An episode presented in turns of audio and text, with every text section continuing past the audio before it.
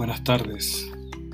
En esta ocasión vamos a iniciar el capítulo 5 y vamos a hablar de, del boom, un movimiento literario eh, de muchos cambios en Latinoamérica y que igual como cuando hablamos del modernismo, eh, el boom decidió también darle una definición mucho más amplia a la literatura latinoamericana. Y fueron cambios muy importantes, ya que de esta manera eh, se dieron a conocer grandes obras en Latinoamérica y en otros países de Medio Oriente y de eh, Europa, España, igual que en Latinoamérica. Entonces, como dice, el boom es como una explosión realmente, ¿no? Entonces, eh, antes de 1960, o sea, ¿qué quiere decir?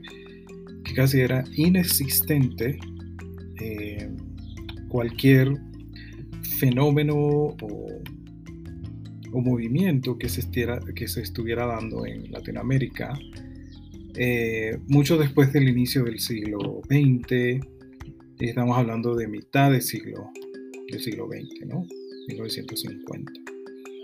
Entonces, em, consideramos que el boom es un fenómeno cultural, social y literario eh, editorial que surgió entre 1960 y 1970. Eh, y estamos hablando de elementos o características tanto fantásticas como mágicas e incluso sobrenaturales que perciben como circunstancias, circunstancias normales la realidad se distorsiona con episodios exuberantes o incluso exagerados. El paisaje y la naturaleza son fundamentales. Entonces el boom latinoamericano fue el nombre que recibió el auge de la literatura de América Latina en las décadas de 1960 y 1970. Dicho boom supuso un enorme éxito editorial y un reconocimiento masivo en todo el planeta para autores como el colombiano Gabriel García Márquez, el mexicano Carlos Fuentes, el argentino Julio Cortázar y el peruano Mario Vargas Llosa. Estos serían como los autores más fundamentales de este movimiento, de, este, de, una nueva época, porque cuando hablamos de época nos referimos a los años más o menos en que inicia el, movimiento y termina. Y el movimiento se le llama a la cantidad de autores, escritores, eh, interesados que interactuaban entre ellos mismos y que estaban escribiendo paralelamente en muchos aspectos eh, sus nuevas obras. Entonces, García Márquez, Carlos Fuentes, Julio Cortázar, Mario Vargas Llosa. Estos son los autores principales. Eh, creo que el libro nos agrega a otros autores también, pero eh, yo creo que estos son los principales. Y otro autor pudiera ser Jorge Luis Borges, o es Jorge Luis Borges, perdón, José Donoso, José Lezama, Lima y eh, Guillermo Cabrera Infante, que esos son autores también que están contemplados en la ah, edición de letras que estamos utilizando en, en la clase. Cien años de soledad de García Márquez, La muerte de Artemio Cruz de Fuentes, Rayuela de Cortázar y La ciudad y los perros de Vargas Llosa son algunas de, las principales, de los principales libros o obras que formaron parte del boom latinoamericano. En España se habla del boom del cómic adulto para referirse al crecimiento de las historietas destinadas a un público adulto. Eh, dicho boom se inició en 1967 y se extendió durante casi dos décadas. Entonces, eh, para que vean, ¿no? A, veces las fechas fluctúan, ¿no? Porque, por ejemplo, eh, yo les mencionaba en la clase que García Márquez escribió una novela en 1955 que se llama La hojarasca. Y en esta obra o en esta novela corta, eh, ya él había creado a Macondo, a este famoso pueblo mítico que aparece más tarde en Cien Años de Soledad. Entonces, em, hay muchas cosas que se van eh, conectando unas con, unas con otras y es importante que eh, sepamos eh, hacer esas conexiones ¿no? y las fluctuaciones de las fechas. Por otra parte, es la onomatopeya que se utiliza para aludir a una explosión. ¿no? Cabe recordar que una onomatopeya es una palabra creada a partir de la imitación del sonido del concepto al que se alude. Entonces ahí tenemos la definición eh, y tenemos esta palabra que es tan importante dentro de la literatura y que utilizamos muchísimo para referirnos eh, a los formatos, formas de escritura de los autores. En el caso del boom, Suele usarse en las historietas y en la literatura para referirse a un estallido o una detonación. La bomba explotó frente al cuartel y provocó el derrumbe del edificio. Al escuchar el boom, el joven se arrojó, al suelo. Entonces, una explosión, ¿no? So, literalmente, como les mencionaba en la clase, esa palabra pues tiene mucho eh, muchas definiciones, obviamente, y se pueden interpretar de muchas maneras. En España existe un concurso de televisión, precisamente lleva el título Boom.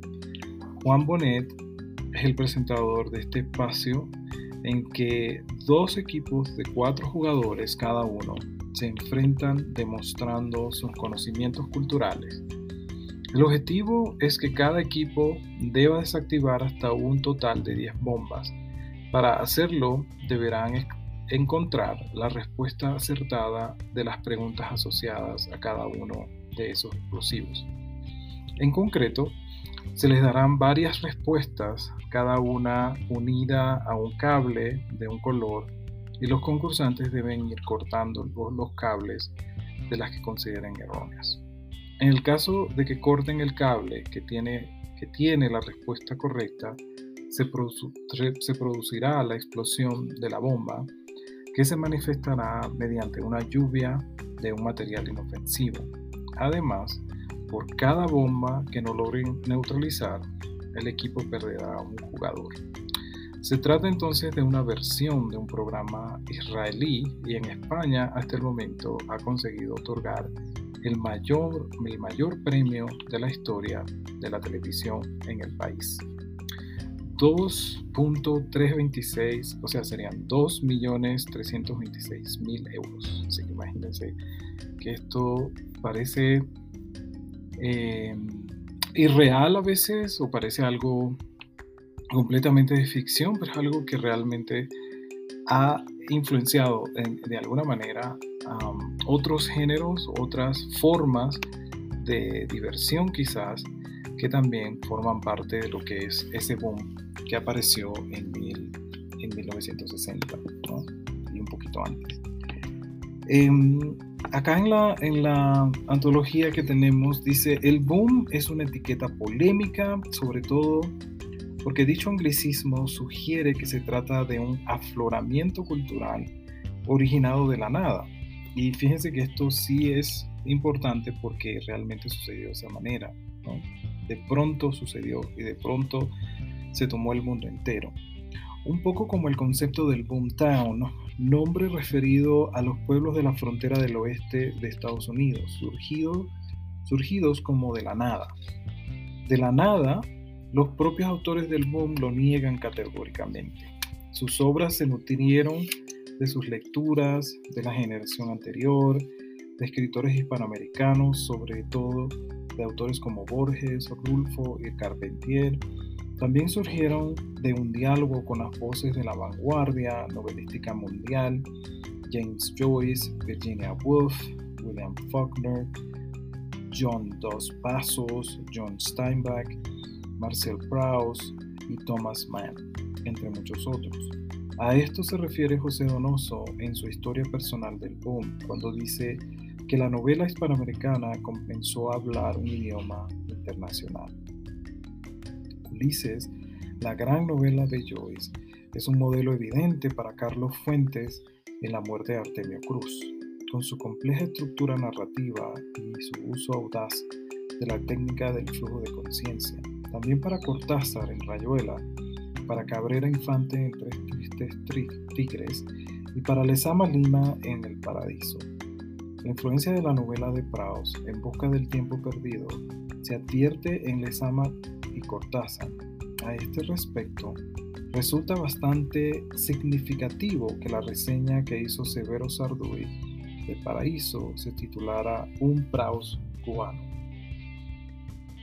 En la colección de entrevistas El olor a la guayaba, García Márquez menciona el impacto que le causó la lectura de la Metamorfosis de Kafka y dice que aprendió mucho como narrador de la obra de Virginia Woolf, Mrs. Dalloway. El Nobel colombiano asegura asimismo que las novelas de Graham Greene le ayudaron a descifrar el trópico Así como los autores del boom leyeron a escritores del resto del mundo, estos también recibieron con entusiasmo las nuevas novelas hispanoamericanas que, se, que se empezaron a publicar en la década de los 60. Las primeras novelas del boom que irrumpen en la escena de la literatura mundial son La muerte de Artemio Cruz en el 62 de Carlos Fuentes Rayuela, 1963, de Julio Cortázar, La ciudad, la ciudad de los perros, de, ah, y La Casa Verde, perdón, de Mario, Mario Vargas Llosa, Paradiso, de José Lezama Lima, Tres Tristes Tigres, de Guillermo Cabrera Infante, Cien Años de Soledad, de Gabriel García Márquez, y El Obsceno Pájaro de la Noche, de José Donoso. También es importante mencionar el argentino Manuel Puig, y el cubano Severo Sarduy, considerados en un día como autores del boom, pero hoy enmarcados en un boom tardío conocido como el post-boom. El éxito del boom se explica en parte por el hecho de que muchas de sus obras fueron publicadas por casas editoriales españolas, argentinas y mexicanas con una sólida implantación internacional la amplia distribución de estas novelas facilitó también la traducción de los principales idiomas del mundo. Las traducciones al inglés de Gregory Rabassa y Susan Hill Levine ejercieron una función muy importante en la diseminación internacional y su implantación en los países de habla hispana tuvo un efecto notable en el desarrollo de sus perspectivas literarias nacionales. Hay ¿Había una novela hispanoamericana antes del boom? Esa es una buena pregunta. Se había dicho que la novela hispanoamericana no existía hasta entonces. Según Donoso, solo los especialistas hablaban de la novela hispanoamericana contemporánea, antes de 1960. Cada país tenía su literatura propia y era fundamentalmente de consumo local, pero no existía la idea de un ámbito literario hispanoamericano de autores conocidos e influyentes cuyas obras fueron leídas en todo el continente. Esta idea es provocativa y discutible, pero tiene la virtud de plantear la siguiente reflexión. ¿Qué es una literatura? ¿Un grupo de autores o un grupo de lectores? Además de fomentar el concepto de la literatura continental en los países hispanoparlantes de América, las obras del boom tuvieron un impacto importante en los jóvenes lectores de España. Es la segunda vez que esto ocurre en la historia de las relaciones culturales entre España y sus antiguas colonias americanas. La primera fue en la época del modernismo, cuando un grupo de jóvenes poetas españoles, entre los que se destaca Juan Ramón Jiménez, descubrió la obra del poeta nicaragüense Rubén Darío. Muchas de las obras importantes del boom fueron publicadas en España por la editorial Seix Barral en Barcelona ciudad donde frecuentemente se congregaban los escritores del boom como el, editor Carlos Barral. Paradójicamente, el hecho de que estas novelas se publicaran en España facilitó la distribución continental de las novelas en América Hispana. A pesar de que España se encontraba bajo la dictadura de Francisco Franco y sus censores, los jóvenes lectores españoles, no tenían ningún problema para acceder a estas novelas, en España la literatura estaba sujeta a una censura política estricta. Pero los audaces, las audaces creaciones procedentes del otro lado del Atlántico no encontraron ningún obstáculo para su difusión. Esto explica que la generación de los narradores españoles, surgida tras la muerte de Franco en 1975, creciera leyendo las obras del Boom el autor y académico andaluz Antonio Muñoz Molina, por ejemplo, se declara heredero parcial de la novelística hispanoamericana de los 60. Entonces, fíjense chicos, aquí hemos hecho una contextualización de lo que es el boom, ¿no? Eh, en clase hablamos también en detalle sobre otras características del boom y obviamente pues tenemos el, la segunda parte del, de lo que está hablando el capítulo 5 en la parte inicial. Y sería importante que también ustedes lo leyeran para ir teniendo más contexto sobre esto. El siguiente autor que vamos, o el autor con el que vamos a iniciar el boom, se llama Jorge Luis Borges. Y este, ya hicimos una introducción inicial en la clase de hoy. Entonces el jueves vamos a seguir con esa parte. Entonces voy a hacer la otra parte del podcast eh, en referencia a Jorge Luis Borges y a la obra, perdón, al cuento eh, La muerte y la brújula, que este, es la que vamos a discutir entonces el jueves. Eh, muchas gracias y, nos vemos porque voy a hacer el siguiente segmento con Jorge Luis Borges y la, la muerte y la brújula. ¿Vale? Hasta luego.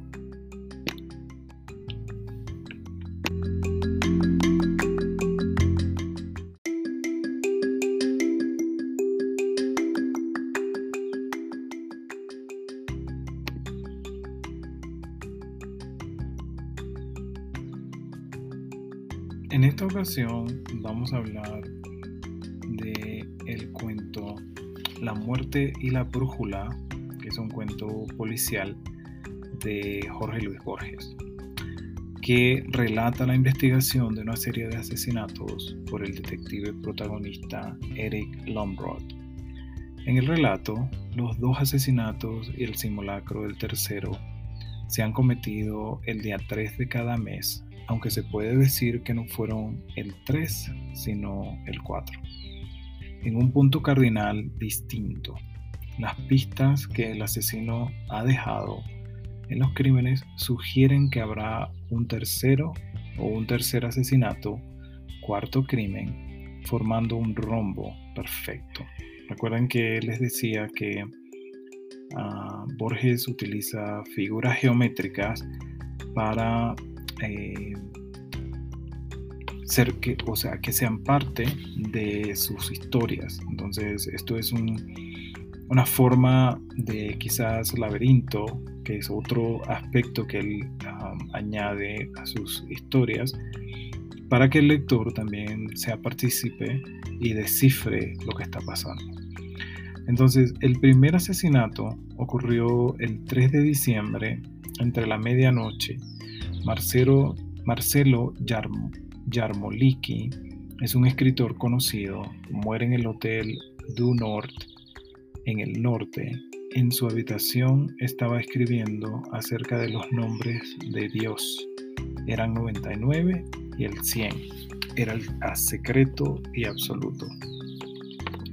En la pequeña máquina de escribir encuentran un papel que decía la primera letra del nombre eh, que ha sido articulada. El segundo asesinato ocurrió el 3 de febrero al frente de una pinturería en una calle desolada de la ciudad en el oeste. Hacia el amanecer, la víctima es David Simón Acevedo, nombre de, de alguna fama. En la parte de la calle estaba garabateada la siguiente inscripción. La segunda letra del nombre ha sido articulada, la cual lleva a pensar a Lombard que habrá otro asesinato. El tercer crimen fue en la, en la noche del 3 de febrero en Liverpool House, una taberna de la Rue de Toulon en el este. El compañero de Lonrod, Treviaranus, dice que es un simulacro. Se encontró otra inscripción que decía, la última de las letras del nombre ha sido articulada. A pesar de esas sugerencias, Lombro, creyendo ya el cometido, ya el tercer asesinato, es llevado a pensar erróneamente que las pistas hacen referencia al tetragramatón, con lo que cree que no habrá tres sino cuatro asesinatos. Esta reflexión errónea le conduce al lugar donde se cometerá el tercer asesinato, el suyo. El comisario Fran Triveranus recibe una llamada con que los asesinatos tenían que ver con el nombre secreto de Dios y una carta donde contemplaba el juego de los asesinos graficado en un mapa. Según el mapa, los asesinos fueron realizados, los asesinatos, fueron realizados en tres puntos que hacían un perfecto triángulo. Estos recados fueron entregados a Lombrod para que los interpretara. Lombrod respondió que faltaba el último asesinato para completar la última letra del extraño nombre de Dios, JHBH.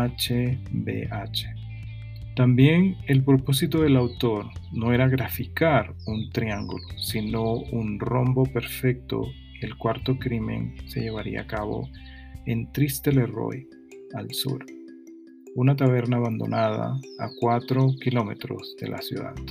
Long Road en Triste, Leroy se encuentra con el autor de los asesinatos. Se trataba de Red Scarlett, apodado Scarlett, el dandy, el cual durante los asesinatos utilizó nombres como Ginsberg o Ginsberg y Gryfus para completar su propósito del rombo perfecto. De todas maneras, se llevó el cuarto asesinato siendo el blanco el mismo Lonro.